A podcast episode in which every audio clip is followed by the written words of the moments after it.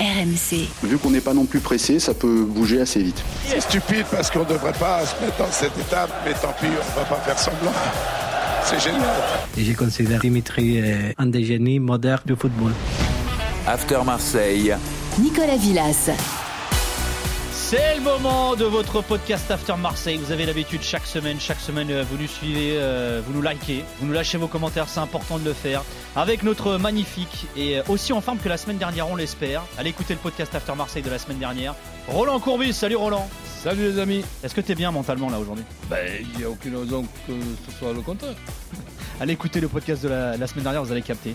Et puis il a sorti les moustoirs après la prestation de son OM ce week-end. C'est Flo Germain. Salut Flo. Salut les amis.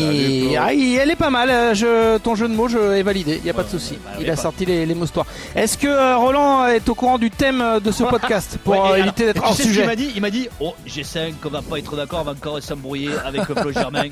Il savait même pas de quoi on allait parler, il savait déjà qu'il allait s'embrouiller. C'est pour ça que je l'ai Roland. Alors, vous savez qu'on débute habi- habituellement hein, par euh, un petit son résumant le match de l'OM qui a eu lieu quelques jours auparavant. Sauf que là, on n'a rien à vous proposer. 0-0 à Lorient. Deux tirs cadrés de la part des Marseillais. Voilà ce qu'en disait Igor Tudor.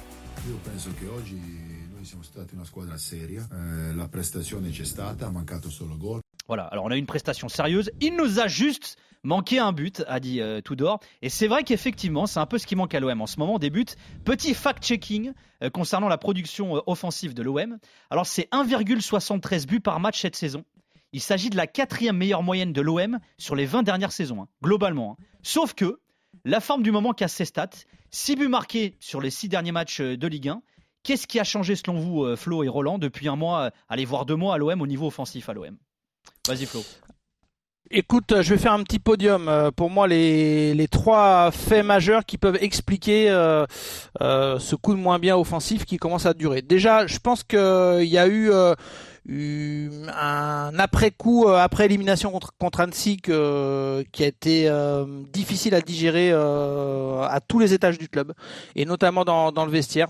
Peut-être qu'on sous-estime euh, le mal qu'a fait cette élimination en termes de euh, tu sais, de cette petite euphorie qu'il peut y avoir sur une fin de saison, euh, le fait d'être dans deux compétitions, euh, d'avoir cette carotte du titre. Donc, euh, euh, dans tous les secteurs et sur le terrain, ça s'est ressenti. Je trouve qu'il y a, euh, voilà, une équipe qui ronronne et qui a perdu un peu le moral. Je pense que ça joue aussi sur le secteur offensif.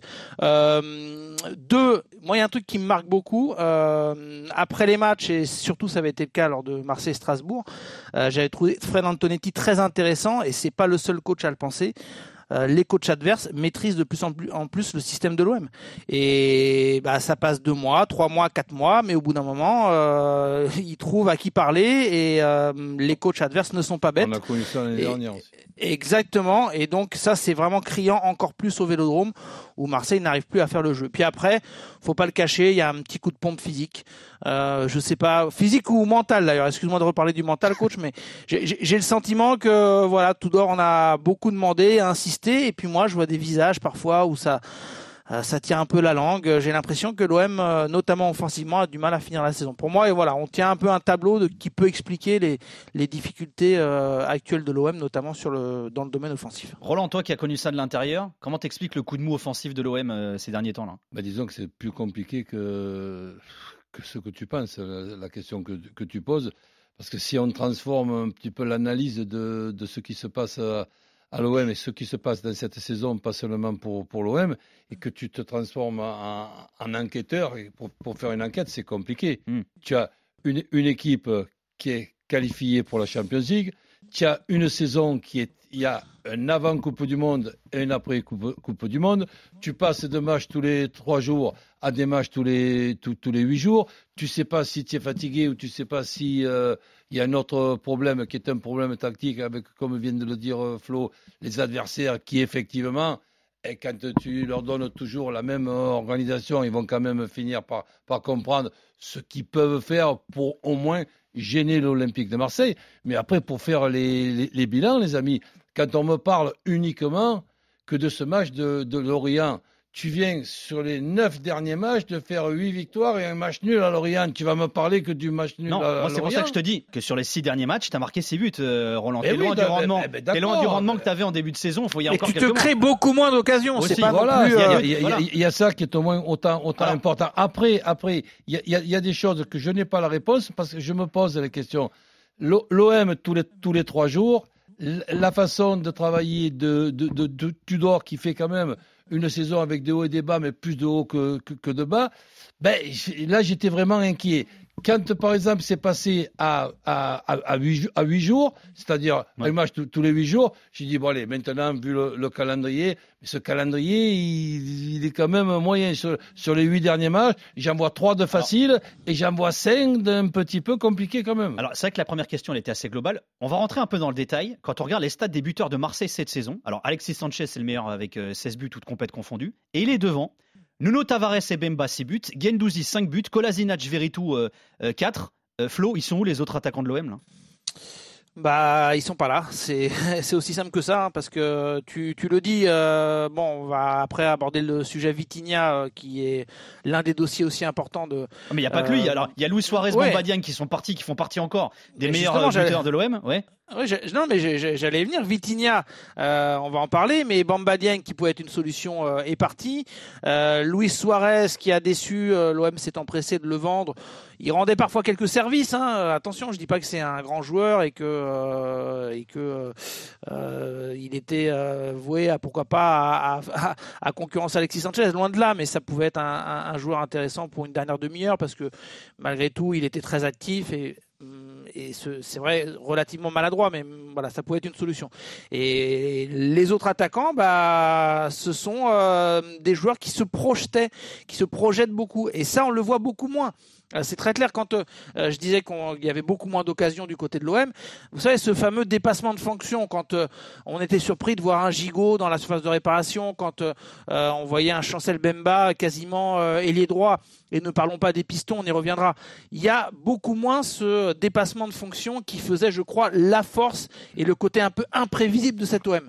Donc en fait, à l'époque, on se posait pas la question d'où étaient les autres attaquants derrière Alexis Sanchez ou on va dire euh, les milieux les milieux offensifs.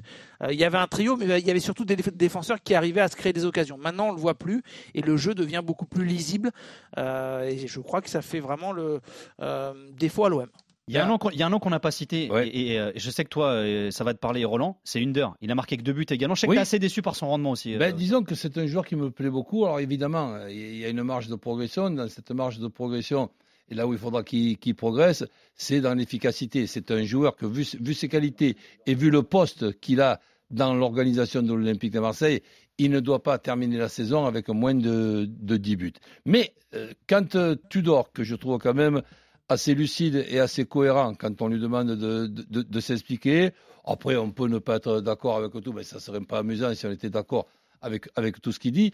Il y a un truc qui peut-être il regrettera au soir de la 38e journée, c'est l'utilisation de paillettes. Compte tenu de ce que tu as sur le plan offensif, on regarde le, finisseur, on regarde celui qui va finir les, actions, et pour construire dans les 20 et 25 euh, derniers mètres, se priver de paillettes sur les 30 dernières minutes euh, d'un match eh bien, je trouve que c'est du gaspillage et je trouve que c'est dommage. Mais bon, euh, je donne ça comme, comme raison. Ça ne veut pas dire que j'ai raison. Hein. Alors, tu sais quoi juste, un, juste un mot. Ouais. Ah, non, non, j'allais dire, je, vais donner la main, juste parce que tu parles de Payet, on voulait en parler après, mais euh, faisons-le maintenant. Payet, c'était 16 buts la saison dernière, 10 celle d'avant, 12 il y a deux ans. Euh, c'est vrai qu'il n'est pas franchement titulaire aujourd'hui. C'est l'un des ah joueurs les il est même franchement remplaçant. Ouais, voilà, il est franchement remplaçant. mais, mais c'est vrai que finalement, il se passe d'un joueur qui était quand même hyper prolifique sur les trois dernières saisons, Flo, tout droit il se passe d'un joueur, il a tout simplement perdu euh, un joueur. Euh, voilà, faut faut le dire clairement. Heureusement que un, joueur Payet, talentueux, Flo. Oui, bien sûr. Et, heureusement que Dimitri Payet, dans l'état d'esprit, euh, répond présent là-dessus. on ne pourra pas le, lui enlever. mais voilà, Tudor peut-être a commis une erreur là-dessus, a, parce qu'il y a quand même une frontière entre ne pas faire d'un joueur un titulaire et le perdre totalement. Ah quand je dis le perdre totalement, c'est que tu l'envoies à l'échauffement euh, pendant 45 minutes euh, à longueur de rencontre et il rentre jamais.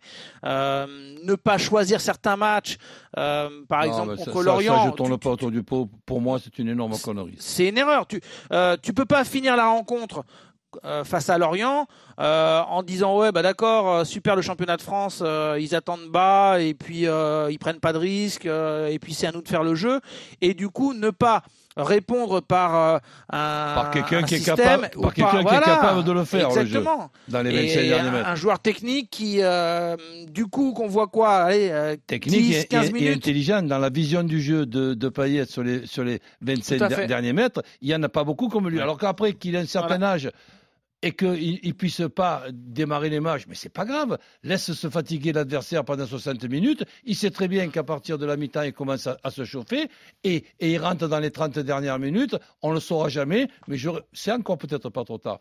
Mais j'aimerais voir et savoir ce qui se serait passé avec un Payet qui file, qui file un coup de main dans les Ouais. 30 dernières minutes, dans les 25 et là- derniers mètres. Et là où je dis qu'on euh, Tudor l'a perdu, euh, je, répète bien, hein, c'est pas dans l'état d'esprit, c'est que physiquement, on sait que Payet a besoin d'enchaîner un peu plus les matchs et tu peux pas lui donner Ouais, mais- 10-15 minutes. Physiquement, Ah, tu l'as perdu. Et après, juste un mot, euh, tu parlais d'Under euh, à juste titre, vraiment, Nico, parce que Ouais. c'est un joueur qui est titulaire depuis le retour de la Coupe du Monde, enfin depuis la, la- oui, le retour du, du championnat après la Coupe du Monde. Il doit avoir des stats supérieurs. je suis désolé, c'est vraiment un, un gros problème de cet OM. Et puis, je voudrais ajouter parce qu'on l'a pas cité. L'OM a perdu gros avec la blessure d'Aminarit. hein. C'était vrai, c'est vraiment, vrai, c'est vrai. Ouais. c'était vraiment le joueur qui était fait pour le système Tudor, pour cette capacité à aller vite vers l'avant, euh, à contre-attaquer, à, à Ah Et- percuter. Et Et, Unai, Aminarit, Unai- on- Unai aussi n'a- Ouais, dans un registre un peu différent, mais Aminarit, vrai. c'était vraiment le joueur un peu idoine de ce système Tudor et malheureusement il est blessé euh, et je pense pas qu'on le reverra cette Non. saison. Après, on, si on aborde le côté physique, euh, j'ai été obligé, moi, de, me pencher sur la condition physique, sur les préparateurs physiques, sur le, sur, sur le staff, sur le staff médical. Ok, mais si par exemple, on me dit maintenant que pour terminer la fin de saison, avec une saison où il y a eu des matchs tous les trois jours, où maintenant il n'y en a même plus du tout, il n'y aura même pas la, la- la finale de la Coupe de France pour emmerder le- le calendrier, et que tu es fatigué aussi quand il y a un match tous les huit jours, Ouais. je, te, je te réponds, heureusement donc qu'il n'y a pas un match tous les, tous les trois jours, parce qu'on finirait combien? Au milieu du tableau? Alors face à Montpellier, hein, il y a deux journées, hein, Tudor avait titularisé Vitinha et Alexis Sanchez. Il y avait eu un partout et pas un match hyper abouti non plus au niveau offensif. Et avant le match contre Lorient, Tudor avait déclaré ceci. L'association entre les deux, on l'a faite et on la refera à l'avenir. Vitigny a bien bougé. On ne l'a pas assez servi et il a besoin de ballon dans la surface. C'est un finisseur qui a besoin de centre pour marquer. Mais il a été très remuant, il a aidé l'équipe. Voilà, l'association des deux, on l'a faite et on la refera, disait Tudor euh, après Montpellier. Et face à Lorient, Vitinha est entré à 8 minutes de la fin, à la place euh, d'Alexis Sanchez. Tu, tu penses quoi, toi, de, de, de, de ça, Flo, euh, justement? C'est quand même un peu curieux parce qu'on a l'impression qu'il se contredit. Bah, hum, je suis habitué à Tudor maintenant et moi j'y ai pas cru une seconde quand il a dit qu'il allait continuer d'associer Vitinha à, à Alexis Sanchez. Je dis pas qu'il ne va jamais le refaire.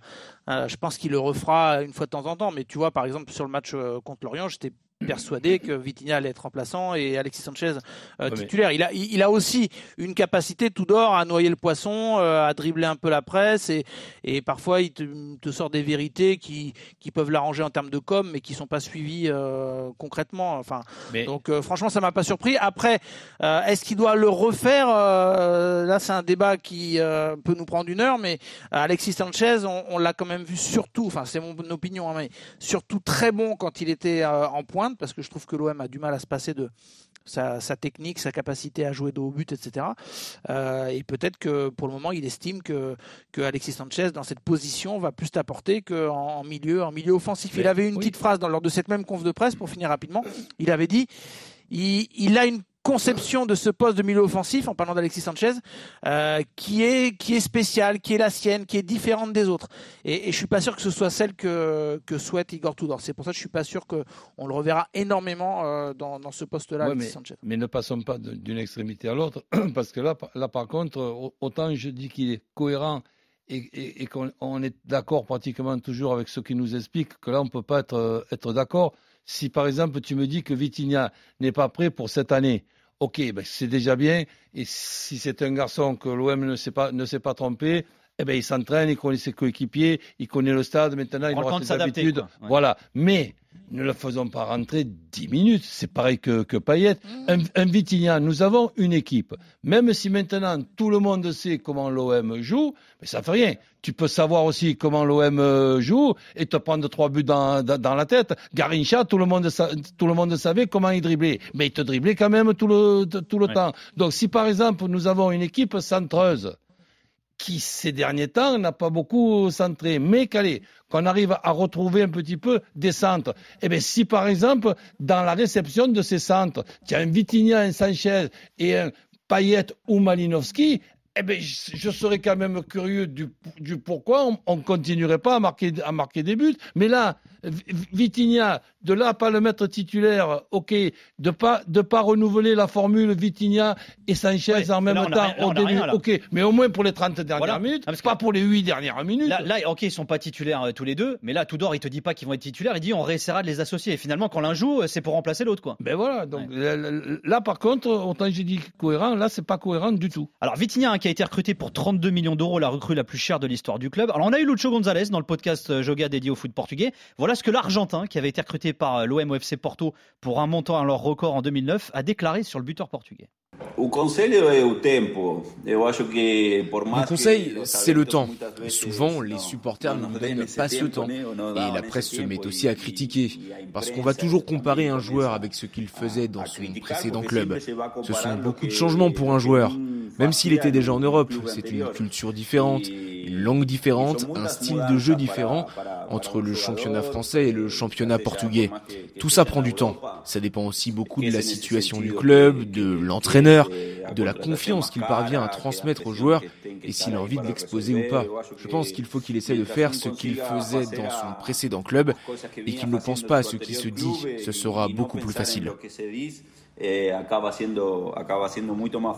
Alors il faut du temps, dit Lucho concernant euh, Vitinha. Flo, est-ce que c'est possible à l'OM ça? Oui, c'est possible, mais euh, faudra pas non plus attendre trop longtemps, quoi. Faudra pas. euh, si Vitinha ne- n'explose pas en début de saison prochaine, euh, là, faudra sérieusement se poser des questions. Enfin, c'est tellement évident. Sur cette saison, honnêtement, les supports, parce que ça veut dire quoi avoir du temps? Ça veut dire est-ce que on va avoir la clémence, par exemple, des supporters? Je pense que les supporters sont prêts effectivement à à patienter un petit peu pour Vitinha, à pas lui mettre encore trop de pression. Après, il faut pas qu'il loupe euh, trois face à face euh, sur un match où il a sa chance. Euh, et d'ailleurs, c'est un discours qui a été clamé par Pablo Longoria, là, une petite indiscrétion qu'on expliquait ces derniers jours lors d'une réunion avec les, supporters, où en fait le cas Vitinha a été forcément ressorti par les leaders de groupe de supporters et Pablo Longoria a demandé du temps et de la clémence. Euh, Il n'y a pas eu non plus une pression mise euh, par les supporters en disant mais c'est quoi ce joueur, c'est pas normal, euh, le montant du transfert, etc. Donc on, est conscient que Alexis Sanchez en plus pèse énormément, il est un il est un joueur très important, donc c'est peut-être dur pour Vitinha de, de se faire une place. Donc oui, on peut laisser un petit peu de temps, mais voilà, ce sera euh, jusqu'à le début de saison prochaine grand maximum. Sinon, il y aura de Mais vraies questions qui, qui vont a- se poser, ça c'est sûr. Il y a quand même évidemment euh, un, un point qui me paraît être très important, un point de marqué pour, euh, pour Vitinha. Et je te dis sincèrement, j'étais inquiet pour, pour lui parce que j'ai pour habitude moi, de me mettre à la place euh, des gens. Je ne sais pas si c'est une bonne habitude, mais en fait, c'est- c'est c'est la mienne. Dans les tirs au but contre, contre Annecy, quand euh, j'ai regardé qu'il faisait partie des, des- des tireurs, je me suis dit, oh, aïe, aïe. Ouais. au, au- au moins qu'il marque ce, ce but-là. Après, je ne pensais pas que l'OM allait être euh, éliminé, mais au moins il a marqué. Mais quand, comme l'OM a été éliminé, on s'est rappelé uniquement de ceux qui avaient euh, raté les deux, les, deux pénaltys, pas de ceux qui avaient euh, Marqué. marqué. Et, et- et ça, ben, c'est quand même pour moi, c'est très léger. C'est un tout petit point, mais ça fait rien. C'est un point positif quand même. Et tu penses quoi des, euh, des critiques là, dont il est souvent la cible, Roland? Il y en a pas mal qui le taillent déjà, hein, euh, Mais pour- Vitinha. D'ailleurs, certains assez sévèrement. Mais... Mais pour le, pour le moment, euh, là- là-dessus, pour, pour tailler, il faut quand même euh, a- avoir la, possi- la possibilité. Mais le tailler sur combien de, de- Ouais. de minutes jouées Putain, il, faut, il faut vraiment être comme, comme un métier, comme ce que tu es, tailleur. Après, non, mais euh, il a 23 ans quand même. C'est-à-dire que faut pas non plus le vendre euh, comme un joueur qui euh, n'a que 19 ans et qui est en train de euh, de découvrir le. le après, attends, le après. Flo, c'est un joueur qui est pas terminé entre guillemets, c'est-à-dire il a pas Oui, fait de centre de formation, tu vois, il est, il est perfectible encore, hein, Vitinha. c'est pour ça que je dis qu'il faudra pas non plus. Faut pas le vendre, je répète, comme un joueur qui a 19 ans et sur lequel on peut euh, être patient pendant 2-3 Ouais. saisons. C'est pour ça que je citais vraiment la saison prochaine en disant que, parce que tu demandais en termes de pression, en termes de Ouais. temps, euh, on, on va demander à l'OM, à supporters euh, et même, je dirais, le poids médiatique que, euh, que peut engendrer un club comme l'OM, euh, il sera la saison prochaine, il faudra qu'il soit au niveau. hein. Là, il n'y aura pas de doute. On, peut lui laisser ce- cette petite période de- d'acclimatation qui est logique. En plus, quand tu arrives en cours de saison, tu découvres pour la première fois un pays euh, étranger, une nouvelle méthode de travail, un nouveau coach. Ok. La saison prochaine, ce sera normalement l'heure de vérité. Et là, pour le coup, on pourra être beaucoup plus sévère qu'on ne l'est actuellement avec Vitinha. Alors on l'a vu tout à l'heure, hein, à l'OM notamment, surtout cette saison, il n'y a pas que les attaquants qui apportent offensivement. Dans le système de Tudor, les ailiers euh, sont très importants. Voilà ce que disait euh, Sead Kolasinac sur le rendement de Klaus et de Tavares il y a quelques jours en conférence de presse. If you see the if you see the whole season, I think uh, Si vous regardez uh, l'ensemble John, de la saison, Nuno played et John ont très bien well. joué. Ils a nous ont lot donné of beaucoup de buts et de passes décisives. C'est normal d'avoir des hauts et des um, bas dans une saison um, parce qu'on est tous des humains. On have peut faire des erreurs ou être moins bien. Mais si vous regardez ce que ces deux-là nous ont are donné sur toute la saison, ils sont um, très importants pour l'équipe. Et je suis intimement convaincu qu'ils vont nous aider d'ici la fin de la saison um, et dans la dernière partie de la saison. Alors en préparant ce podcast, euh, Flo, sur le, le rendement offensif de l'OM, tu voulais absolument évoquer euh, le cas des latéraux. Oui, parce que pour moi, ce sont des attaquants avec euh, Igor Tudor et souvent, euh, je m'amuse et d'ailleurs, je sais pas si je l'avais envoyé à Roland cette photo, mais je sais, je le fais des fois avec Kevin Diaz qui aime bien euh, parce que nous, on commente les matchs, on est au septième étage du Vélodrome. Alors souvent, on nous dit ouais, c'est un peu haut. J'ai dit c'est haut, mais c'est pas mal. Ça permet de voir certaines choses et certaines choses qu'on ne voit pas parfois devant la télé ou, ou quand on est en virage ou bref quand on est un peu plus bas en tribune du septième étage souvent je prends une petite photo euh, quand l'OM est vraiment en place euh, en- en- au moment d'attaquer et vraiment les, les- les pistons sont en général sur la ligne d'un Malinowski ou d'un Gendouzi quand il joue euh, vraiment sous l'attaquant. Donc ce sont des ailiers en fait, véritablement. Et, pour moi, une l'organisation mé- de l'OM, c'est un 3-2-5. Exactement. Et pour moi, une méforme de Nuno Tavares, conjuguée à une méforme qui commence à durer de Jonathan Klaus, euh, tu, as, tu tiens presque une grande partie de l'explication des soucis offensifs de, l'OM. Nuno Tavares, on ne le reconnaît plus, il faut être très très clair. Euh, c'est un peu euh, capable du meilleur comme du pire, on le sait. Et là, on a la version du pire depuis quelques semaines, avec quelques fulgurances de temps en temps, mais c'est pas du tout ça. Et Jonathan Klaus, rendez-nous le Jonathan Klaus du début de saison ou celui qui qui enchaînait les passes D euh, également Mais du côté on- de Lens. Donc, parlait- donc, on il y a un vrai souci de, de ce côté-là. C'est pour ça que On- je voulais insister là-dessus. On parlait de cette saison qui était quand même une saison compliquée et elle sera très compliquée de pouvoir l'an- l'analyser avec la Coupe du Monde au milieu. Quand par exemple tu penses être et faire partie de, de- de cette aventure qui est la Coupe euh, du Monde, que tu es tout content et que tu mérites de, Ouais, il y de a le l'être contre-coup et pour que tu te mais- prends un coup de mar- marteau Ouais. sur, sur- sur la tête, mais tu as beau te dire, bon allez, c'est pas, c'est pas grave, allez, le principal c'est mon club, etc. Mais le coup de marteau sur Enfin, la il tête, était, il était un peu moins bien avant aussi. Hein. Faut, faut Ouais, pas refaire l'histoire quand même, hein, parce que Jonathan Klaus, il pourra pas se réfugier tout le temps derrière ça. Euh, à un moment donné, lui-même a dit euh, euh, que euh, il était conscient euh, d'arriver dans un club où il y avait une exigence peut-être encore plus forte euh, qu'à Lens, euh, la pression Ouais. euh, médiatique plus importante, etc. Je veux dire, à un moment donné, c'est maintenant. Hein. Mais, Euh, Flo. L'OM attend le Jonathan Klaus, euh, mais c'est pas trop tard. Il reste deux mois. Voilà. Euh, sur deux mois, tu peux faire basculer une saison, mais il faut mais vraiment Flo. qu'il se, re- qu'il se reprenne, qu'il se remette en question. hein. Si tu veux rester toujours dans la même organisation, je te, je te dis, je ne fais pas le professeur, je donne mon, mon avis, je te dis pourquoi pas. Mais si par exemple, tu démarres avec euh, Klaus, et qu'au bout de, de 45 minutes déjà, il est moyen, mais tu commences à faire un changement, et il y a une solution pour moi qui avait été trouvée. Donc le- la rentrée de, de, de Payet, j'en ai déjà euh, parlé, la possibilité de rentrer de, de Vitinha pour les 30 dernières minutes, eh bien, j'en ai parlé. Et Under, si c'est lui qui a Et démarré le, match, oui. le mettre à la place de, de Klaus et terminer. Je me mets à la place des adversaires aussi. Et terminer avec un Tavares d'un côté, Under euh, de, l'autre, Vitinha, Sanchez et, et, et, et Payet ou Malinowski, eh ben, j'ai mal à la tête si je suis adversaire de l'OM. Je suis d'accord là-dessus. C'est vrai qu'Under, il a fait plutôt de bons matchs sans que ce soit son, son poste, hein, et je dis pas qu'il faut l'utiliser uniquement euh, dans ce registre-là, mais Cengiz Under, euh, pour moi, ça doit être la solution naturelle si jamais euh, Klaus, comme tu l'as bien dit, euh, fait pas une bonne première mi-temps, au bout d'une heure, faut changer quelque chose. Euh, Under, il percute, il est parfois un petit peu maladroit, mais euh, ce centre un peu rentrant là avec le petit rebond deuxième poteau ou tout simplement Ouais, pour puis une bon, tête, en fait, c'est faire- très faire intéressant. semblant de déborder, rentrer vers l'intérieur et centrer fort de son pied gauche dans, un, ballon rentrant vers le, gardien que tu n'as plus qu'à la toucher. Euh, Quand tu es à, Mm. à- à la réception, c'est une arme, ça aussi, qui peut être très intéressante pour l'OM. Voilà, donc on va finir ce podcast avec Roland Courbis et Flo Germain d'accord. Voilà, Ah, mais ça arrive souvent, hein. Je suis un peu déçu quand même. euh, ouais. Non, Ouais. si, si, ça arrive. j'allais dire tout à l'heure. euh. J'allais dire de toute façon, Roland, tu disais pour Klaus le- l'histoire de. Non. Mais de toute façon, le mental, Mais- c'est pas important. Ouais, non, mais attends. ah, ah, ah, ah, ah, arrête- Oh là là il se arrête- contredit une semaine je- plus tard en direct. Je Ah, tease le podcast de la semaine dernière. Arrête avec ton gruyère. là. donc, il y, en a un truc, on parle de Coupe du Monde, je ne veux pas chercher C'est ce que j'ai pour- Le mental, c'est quand ça l'arrange, coach. Ouais, mais, quand, quand mais- il a, quand il a pas d'argument, il dit oh, c'est sûrement le mental. Ouais, mais, mais- bah, mais tu par- vois, on y vient. contre, bah voilà, eh, vous, bah a- voilà. vous avez le temps de préparer la réponse à la question que je vais vous poser. Vas-y. Je pense que dans cette saison, quand il faudra l'analyser, vous m'expliquerez comment il faut faire pour arriver à avaler et à digérer une élimination contre Annecy à domicile devant 65 000 spect- spectateurs. Ça aussi, c'est votre mental. hein. Allez, stop, merci. Merci beaucoup, Roland Courbis. Merci, Allez, ciao, Flo. Germain. Bisous, euh, les gars. Merci, Bisous. Jimmy Brown. Ciao, ciao, Najib ciao. À la production. Merci, Vitinha à la réalisation, le parisien, bien sûr. euh, vous comprendrez. On vous teasera ça sur les réseaux sociaux. Bisous, prenez soin de vous. RMC After Marseille.